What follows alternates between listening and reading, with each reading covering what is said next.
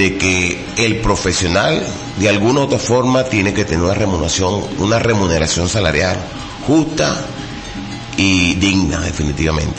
¿Cómo ves tú, eh, este, Hernán, ¿cuál es tu percepción sobre la fuga de talentos en Venezuela? Estos profesionales que se han capacitado, que se han formado en estas grandes casas de estudios en el país y que bueno, ¿cómo tú ves este tema? ¿Cómo, cómo, cómo, qué, medidas podemos tomar? Mira, quizás a lo mejor, este, bueno, yo te voy a hablar con propiedad, pues tú bien lo dijiste al inicio, yo soy el presidente del Colegio de Ingenieros de la zona centro del estado de Anzuate y allí diariamente este, asisten, eh, llegan, nos visitan compañeros profesionales talentosos, que cuando tú ves su perfil académico, eso realmente es impresionante, ¿no? Por sus notas, su capacidad, pero que justamente lo primero que llegan es a pedirte una carta de solvencia internacional para irse del país. ¿Por qué? Por el mismo tema de que tenemos una situación donde realmente nuestros profesionales no están siendo bien compensados desde el punto de vista salarial. Hay un gran desequilibrio, hay una gran diferencia desde el punto de vista de relación. El Colegio de Ingenieros, por un lado, maneja unas tablas salariales que no tienen nada que ver con la realidad. Indudablemente ese es un tema bastante fuerte de desmotivación y eso es una de las razones centrales por la cual el profesional se está yendo. No es somos mejor o peor país, no. Sabemos que Venezuela es una casa exquisita para todos los, no solamente los venezolanos, para los extranjeros.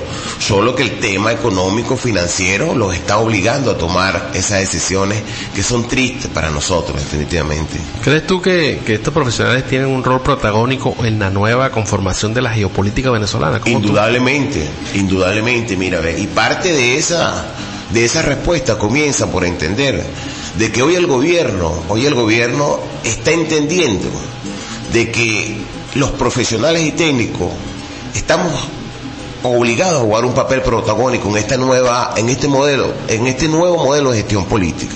Tan es así que nos están llamando o nos llamaron a participar en el Congreso Bicentenario de los Pueblos, cosa que hoy para nosotros es un honor sentirnos visibilizados hasta el punto que eh, el llamado que hemos hecho a cada uno de los profesionales de diferentes ramas, de diferentes especialidades, ha sido con entusiasmo y con participación masiva.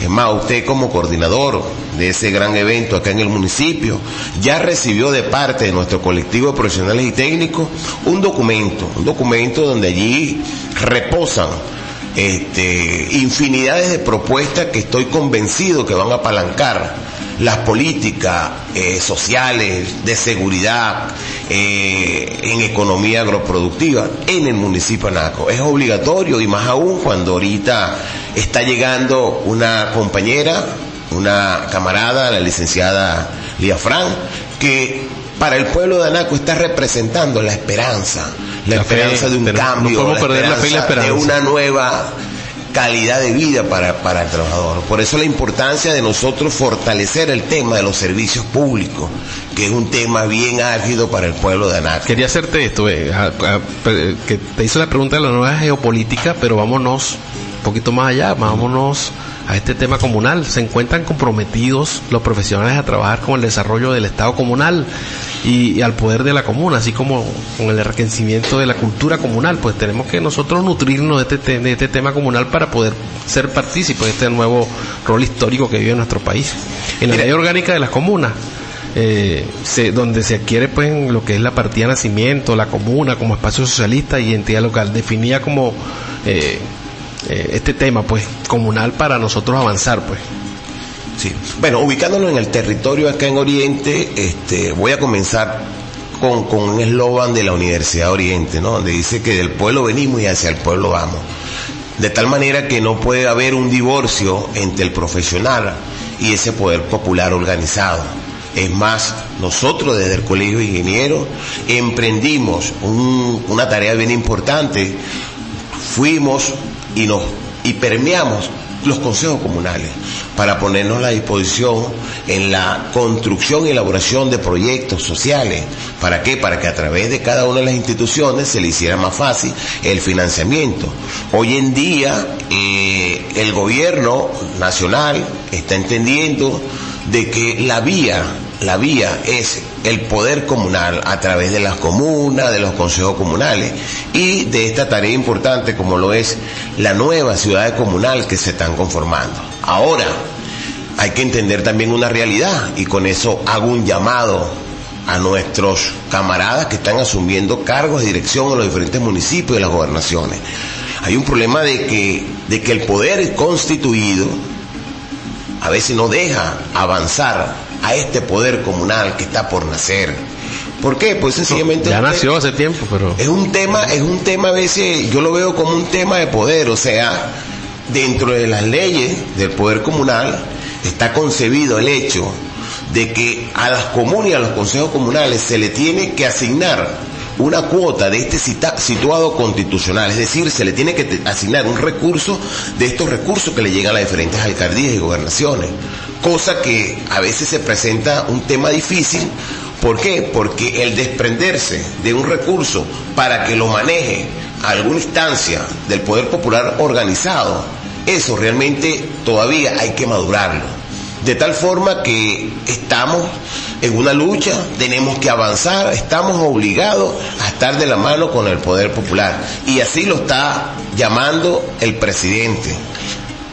Definitivamente no hay otra vía, sino trabajar de la mano con ese pueblo organizado. Es la integración, la integración de comunidades vecinas con una memoria histórica compartida, con nuestras costumbres, con nuestras tradiciones, con estos rasgos culturales con usos y costumbres que, se reconocen en el territorio que ocupan y en las actividades productivas pues que les sirven de sustento y sobre el cual ejercen pues los principios de soberanía y participación protagónica que tiene nuestro país como expresión del poder popular pues en concordancia con un régimen de producción social. Fíjate. Y en el modelo que de desarrollo endógeno insustentable, Fíjate, este, eh, eh, colega José, José Castillo, yo no voy a desaprovechar el momento para hacerle un llamado de reflexión a todos nuestros líderes y lideresas que están al frente de las vocerías en los diferentes consejos comunales. Tenemos una llamada aquí, hermano. Sí, pudiéramos atenderla y, seguimos. ¿Quién llama, Nixon? ¿Quién se identifica? Buenos días.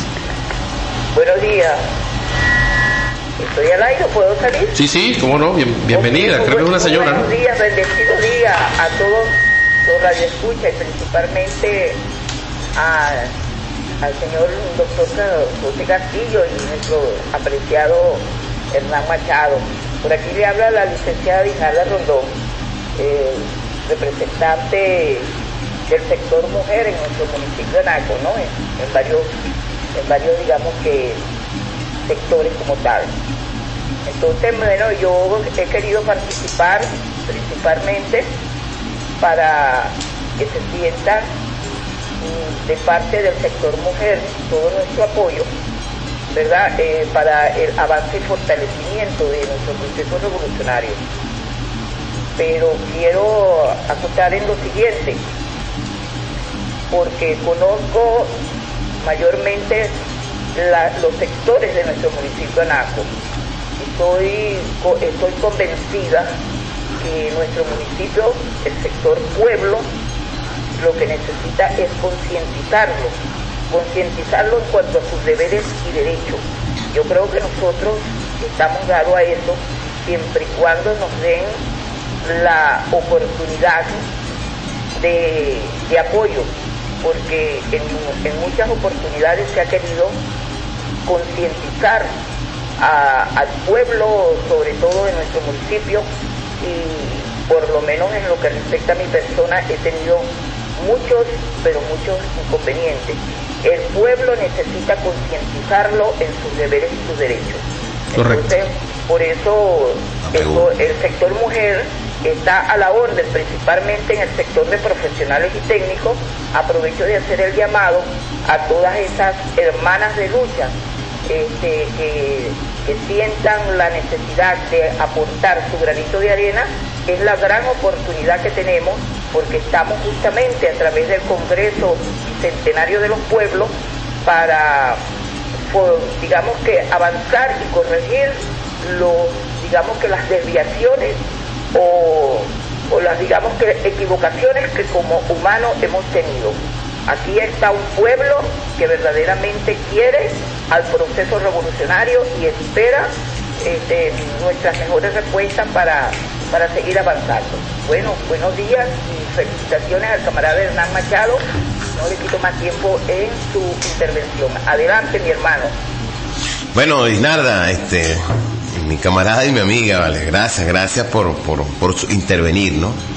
Este, bueno, desde acá, en este espacio, creo que es el momento para nosotros elevar nuestra voz, hacer nuestro planteamiento, no solamente para que quede en cuatro paredes, sino que sea el pueblo, a viva voz que escuche y siente lo que nosotros desde profesionales y técnicos, a través de esta coyuntura, de este momento histórico, como lo representa el Congreso Bolivariano de los Pueblos, podamos nosotros avanzar, ¿no? Y eh, bien, pues bien, como realmente lo, lo está reconociendo el Gobierno Nacional, de que estamos en un momento para revisar, rectificar, reimpulsar, pero también es obligatorio refundar el país es por eso que nosotros, los mujeres y hombres revolucionarios que estamos comprometidos con esto, eh, nos está tocando asumir el papel de vanguardia y así definitivamente lo estamos haciendo, ¿no? Bueno, saludar a Isnarda y decirle que el día sábado cuando tuvimos la participación en el Congreso Bicentenario de los Pueblos, eh, buena participación de todos los capítulos y que yo al saliendo del evento la felicité y le dije, bueno, Isnarda, tú con tu edad eh, estás aquí dando haciendo frente, que con mucha valentía, con mucha gallardía, las mujeres se expresan, que vivan las mujeres en nuestro municipio de Anaco, nuestra parroquia. Definitivamente, aprovecho el momento para, para leer aquí un mensaje que me están enviando unas compañeras de del MEC, de Tupamaro, del PPT, que también forma parte del gran capítulo de profesionales y técnicos, para que le envíe este un saludo pues por acá, por esta, por esta emisora y bueno, como se te trata de la mujer, aprovecho el momento para también enviarle un saludo especialmente a mi esposa, la camarada María Gregorina Padilla, que también está dando la batalla desde el sector de educación allí día a día incansablemente. Bueno, Hernán, te quería hacer una pregunta en cuanto una reflexión, pues lo que estamos haciendo aquí es compartir. Seguro, hermano. Seguro. Eh, ¿Qué puede hacer un profesional desde su comuna? Pues es necesario que el profesional esté arraizado en su comuna. Mira, eh, resulta, ve, o sea, por territorio, las comunas están definidas, ¿no? Y por supuesto que en cada espacio de estos hay muchos hombres y mujeres profesionales en diferentes especialidades, en diferentes ramas. El tema es que exista una integración entre ese sector popular, ese, ese poder popular organizado y muchos profesionales nuestros que aun cuando no están formados en política, en muchas ocasiones son apáticos, pero que le duele el país, le duele la zona, le duele el municipio, le duelen los sectores, y ellos siempre tienen la disposición de participar. De tal manera que yo le hago un llamado también a este poder popular a que abra los brazos y acepte la participación. Mira lo siguiente, Carlos, este José Castillo. En estos días yo escuchaba muy detenidamente al presidente, porque existe una preocupación dentro del gobierno, incluso dentro del mismo partido. Nosotros ahorita en estas elecciones a, diputados llegamos a un número de 4 millones de votos. ¿Por qué? Porque hay un gran, hay un, hay una gran, hay un gran número, pues, dentro de ese sector clase media y profesional que se abstuvieron de votar y no porque no sean revolucionarios ni chavistas, no, porque sencillamente no están muy satisfechos con muchas políticas del gobierno. Te voy a poner un ejemplo en el sector donde yo vivo. Yo vivo en la organización Ciprese. Allí, ese sector, a pesar de que es clase media, muchos de repente no comulgan con el gobierno, pero creen en uno porque saben que uno siempre ha estado en esta lucha. Y los compañeros diariamente me preguntan y me dicen, Hernán, ¿por qué aquí nunca nos ha llegado el clan?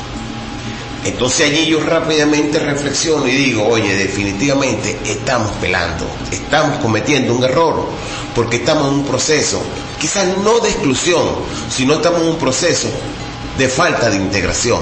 De tal manera que en Anaco, por decir algo, existen muchas zonas en silencio, hay muchos sectores urbanizados donde el beneficio que viene del gobierno nacional, como lo son los CLAS y cualquier otro beneficio, no está llegando a esos sectores.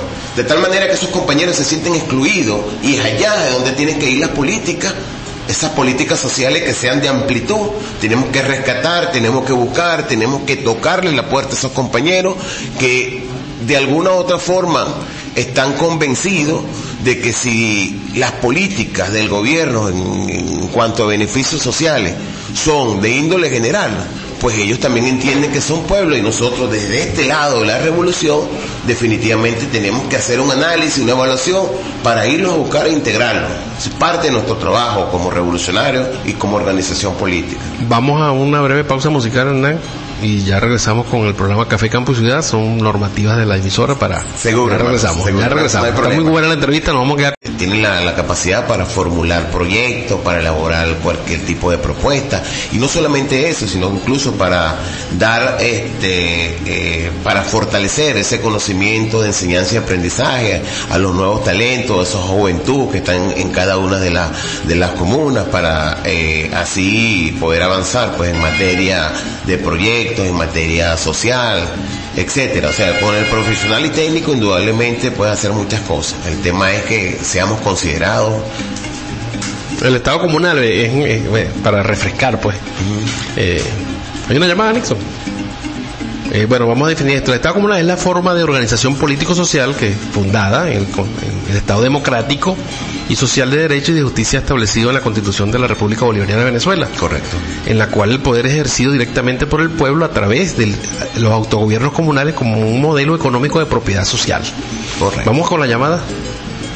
Buenos días. Aló. Aló, Buenos días, buenos días. Está al aire, hermano. buenos días. O hermana, no sé. Sí, buenos días, buenos días. Adelante. Buenos días, le habla Ninoca, Ro- licenciada Ninoca Rondón del sector de Paraíso. Adelante, Ninoca, buenos días.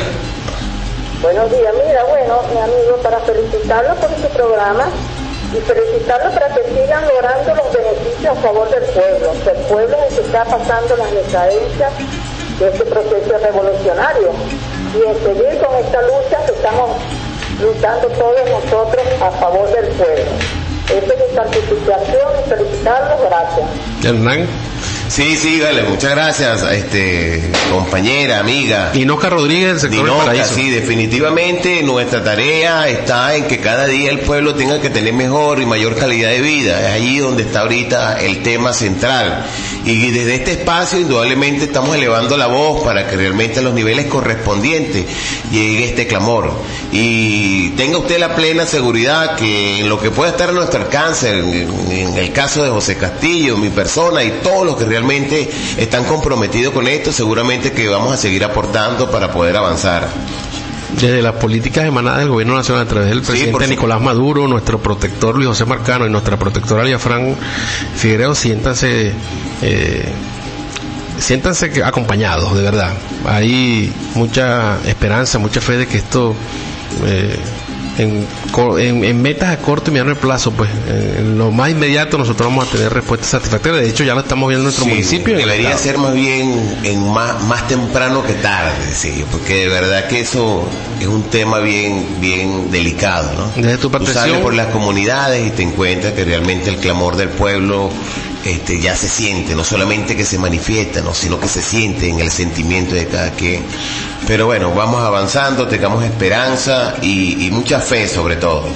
Hernán, desde tu percepción como profesional y liderando lo que es este colegio de ingenieros, pues, y agrupando esto, a toda esta gama por rubros, pues, porque están los abogados, están los ingenieros, están los médicos, diversidad de, materias profesionales que están agrupadas, pues, en este sector.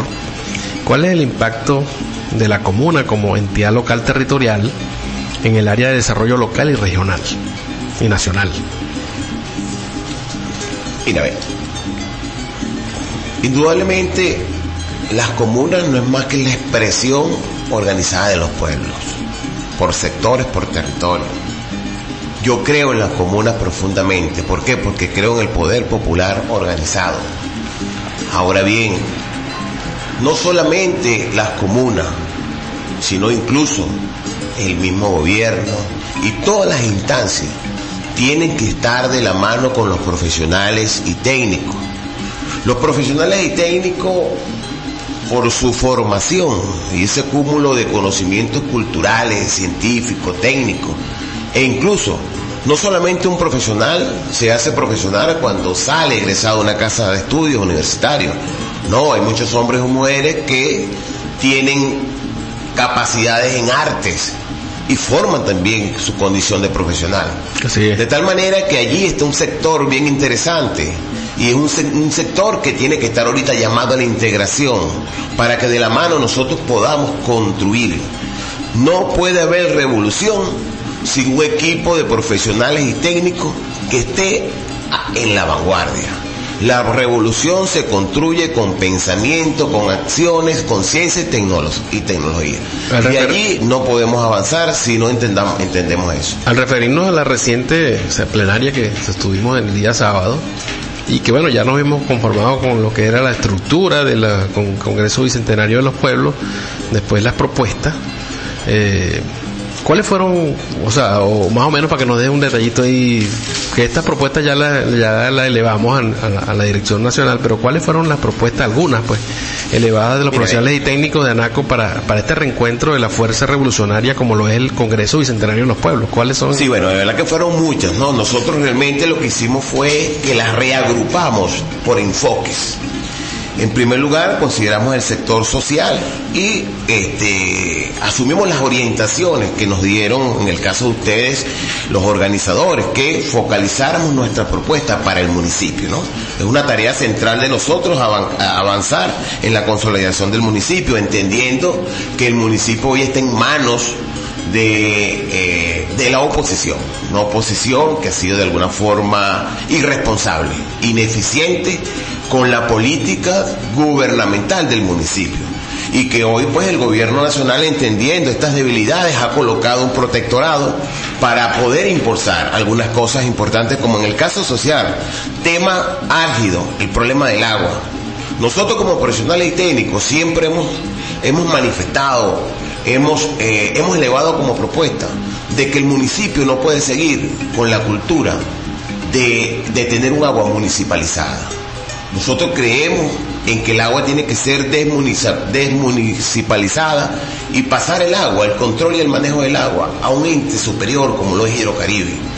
Entendemos que por los déficits presupuestarios que se, de esos recursos que se designan a los diferentes municipios, a lo mejor no hay capacidad. Y no se trata de gobierno adeco, copellano, marxista, leninista, no. Se trata de un problema central. Y te pongo un ejemplo. A nivel nacional hay 335 municipios, de los cuales solo 5 municipios tienen el agua municipalizada. Y el caso de eso es Anaco. De tal forma que el tema del agua es un tema bien fuerte. Sí. El caso del, del gas. O sea, nosotros, yo soy trabajador de PDVSA Gas y nosotros aquí realmente tuvimos una lucha interna. ¿Por qué? Porque el proyecto de gas en Anaco no se logró, no se logró, no se logró concretar en un 100%. Quedaron muchos sectores donde el gas doméstico no le llegó, la red de gas doméstico no le llegó a sus casas. En el caso del tema de la, de la seguridad, oye, ese es un tema bien, bien, bien delicado. ¿Por qué? Porque allí nosotros vemos vemos cómo desde nuestra percepción los cuerpos de seguridad de Estado están trabajando aislados. Por eso es la necesidad de retomar el, eh, el- el tema de la seguridad ciudadana. Una institución que trabaja de la mano con la organización de todos los cuerpos de seguridad. Recuerdo cuando, cuando estaba el alcalde Marco Ramos, recuerdo el señor, el profesor Arcia, Arcia, que él fue director de, de- de- seguridad ciudadana y se hizo un excelente trabajo. Mira, ve, hay un caso importante, hay una situación importante también que nosotros debatimos mucho con el tema de Anaco. Anaco es el epicentro de la zona centro del Estado. De tal forma que nosotros estamos convencidos, y no porque lo queremos, sino porque eso está en ley, la conformación de los tribunales de paz, los jueces de paz. Eso permite resolver conflictos de índole menor y descongestionar El los tribunales judicial, o las claro. instituciones. Nosotros creemos, este Castillo, tú eres abogado, nosotros creemos también en la necesidad de que aquí en el municipio de Naco tiene que haber un tribunal de control. ¿Por qué no? Nosotros somos el epicentro de seis municipios. Correcto. Nosotros no podemos estar dependiendo de Barcelona y del Tigre. Ya todos esos espacios tribunalizos están totalmente colapsados. De tal forma que en el tema de seguridad hay mucho por avanzar.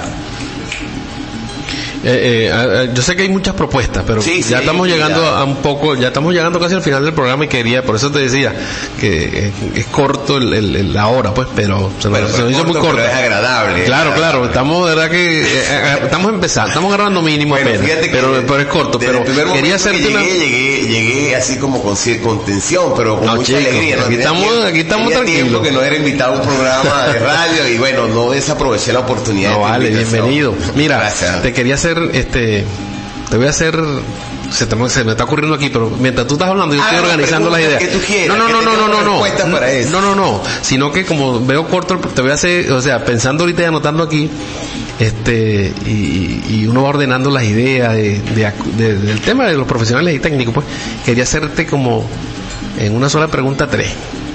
Para que tú la en una sola pregunta te voy a formular tres cosas. Dale, pues, para que tú ves que uno está aquí pendiente de, lo que tú estás hablando, pero ordenando los chicos. Trataré de memorizar. Por lo menos en, cómo se vislumbra Ganaco en, el área profesional, qué fortalezas tiene este municipio a nivel profesional y cuál es por lo menos la proyección de Anaco en el nivel de oportunidades para los profesionales y técnicos que residen en esta zona, pues. ¿Qué, proyecciones ves tú en tu gremio, pues?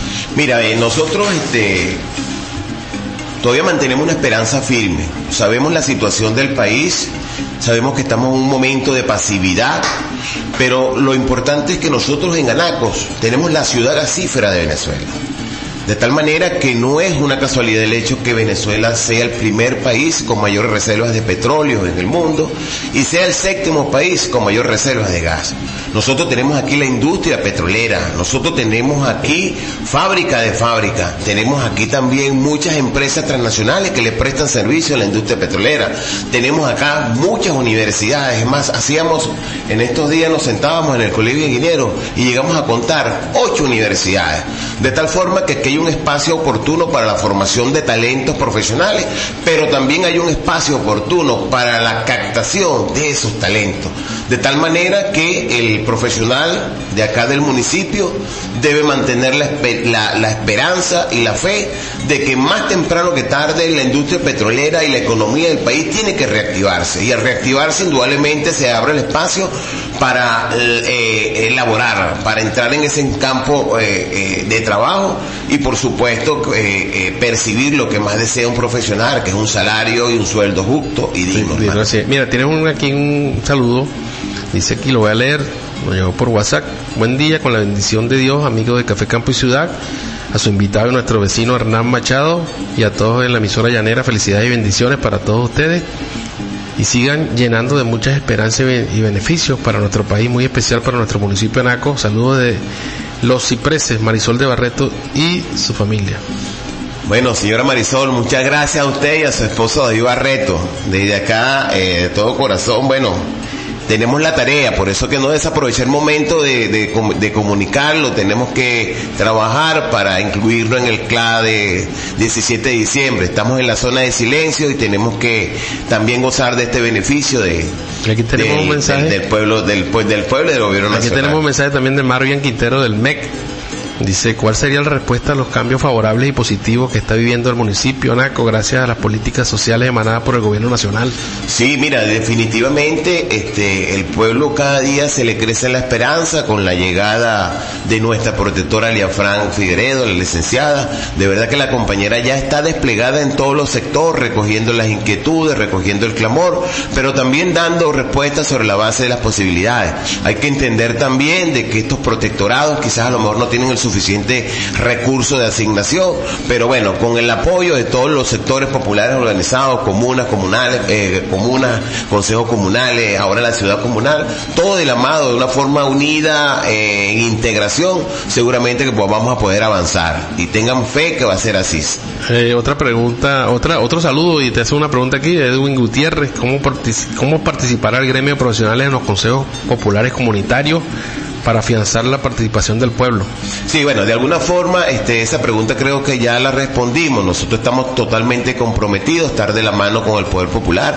Creemos de que la vía es esa, creemos de que este poder popular organizado sin el apoyo de los profesionales y técnicos de verdad que sería más cuesta arriba avanzar, de tal manera que nosotros estamos comprometidos, en este caso desde el mismo Colegio de Ingenieros, en apoyar con la definición, elaboración de, de los diferentes proyectos de índole social para someterlo a diferentes entes financieros y así poder avanzar en cada uno de los sectores con el sistema de la, de la electricidad, del asfaltado, del agua, en fin, con todos estos problemas colectivos que son necesarios resolverlos. Bueno, Hernán, ya hemos llegado al final del programa Café Campo y Ciudad, nos quedamos cortos con todas las cosas que tenemos que hablar, de tantas cosas que tenemos. Bueno, pero ya mi amigo, esta casa mi colega y mi hermano, de verdad que para mí, te repito, es un honor estar aquí. Quisiera que enviaran un mensaje pues final a todos estos profesionales que tengo en nuestro municipio para Sí, bueno, este, de verdad que, pues en nombre de todos ustedes, eh, estoy asumiendo acá esta vocería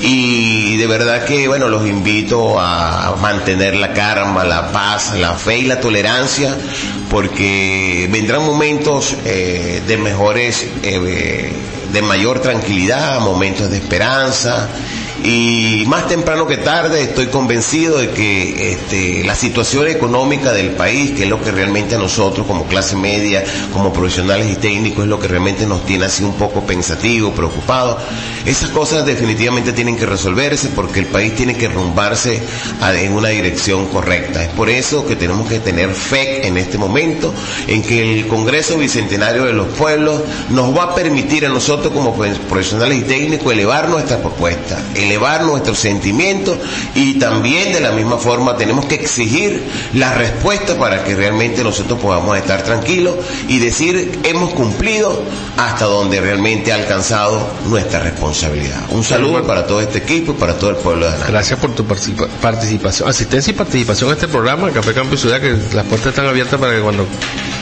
programemos otra otra entrevista puedes asistir hay muchas cosas por hablar de tantos temas políticos sociales que hay en nuestro municipio. Bueno, Carlos, ya y José Castillo, me cambia siempre el nombre. José Castillo, José Castillo, caramba. ¿Quién es ese Carlos que tanto tu nombre? Lo que pasa es que el tema de Carlos es, Carlos también es un compañero abogado que trabaja conmigo allá en, en, en, Punta de Mata. Ah, okay. Entonces, bueno, te iba, te iba a comentar, tú bien lo dijiste al comienzo, yo ahorita tengo una responsabilidad, yo ahorita estoy como gerente de distrito en, en Punta de Mata, en el distrito Travi, eh, de tal manera que siempre estoy viajando, viniendo y es cuestión de nosotros programar algún espacio para volver a, visitarte. De mi parte va a tener la mejor disposición, hermano. Gracias, hermano, gracias por, por, esos aportes. Mira, eh, ya hemos llegado al final del programa Café Campo Ciudad, todos los radioescuchas y que estén atentos todos los capítulos porque quisiéramos que todos pasaran y estuvieran presentes pues en este programa para elevar pues la voz y que este canal de comunicación,